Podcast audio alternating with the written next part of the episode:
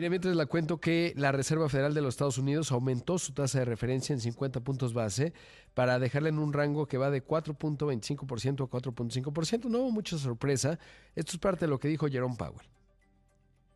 Today, the FOMC raised our policy interest rate by a half percentage point. We continue to anticipate that ongoing increases will be appropriate in order to attain a stance of monetary policy that is sufficiently restrictive to return inflation to 2% over time. In addition, we're continuing the process of significantly reducing the size of our balance sheet. Así que bueno, pues ahí lo que dice es que el eh, Comité de Mercados Abiertos del Fed eh, aumentó en medio punto porcentual. Continuamos anticipando que los aumentos continuos serán apropiados para lograr una postura de política monetaria que sea lo suficientemente restrictiva para que la inflación regrese al 2% con el tiempo, que es el objetivo del Banco de los Estados Unidos. Dice además continuamos con el proceso de una reducción significativa en el tamaño de nuestra hoja de balance. Con respecto a la inflación, también dijo que a pesar de que ha mostrado signos de desaceleración, es necesario que haya pruebas contundentes de que será una tendencia en el largo plazo.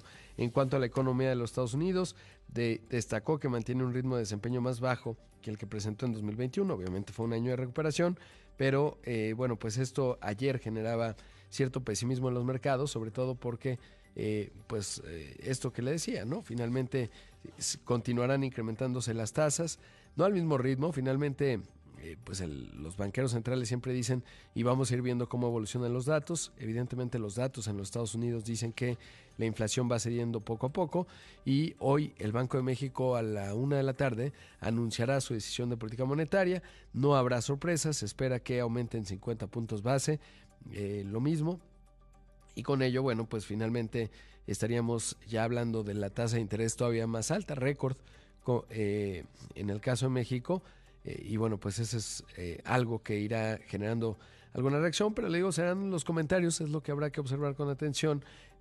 quizás ahí van a dar alguna señal de que eh, ya el Banco de México se podría empezar a separar de la política monetaria de Estados Unidos porque siempre se busca mantener un diferencial de tasas. Recordar que eh, a mayor tasa de interés, más es el costo del dinero y más se inhibe el consumo y por lo tanto se desacelera la economía. Eh, y en ese contexto, bueno, pues los mercados ayer en el caso de Estados Unidos reaccionaban, le digo negativo, el Standard Poor's 500 cayó 0.61%, el Nasdaq 0.76% por ciento.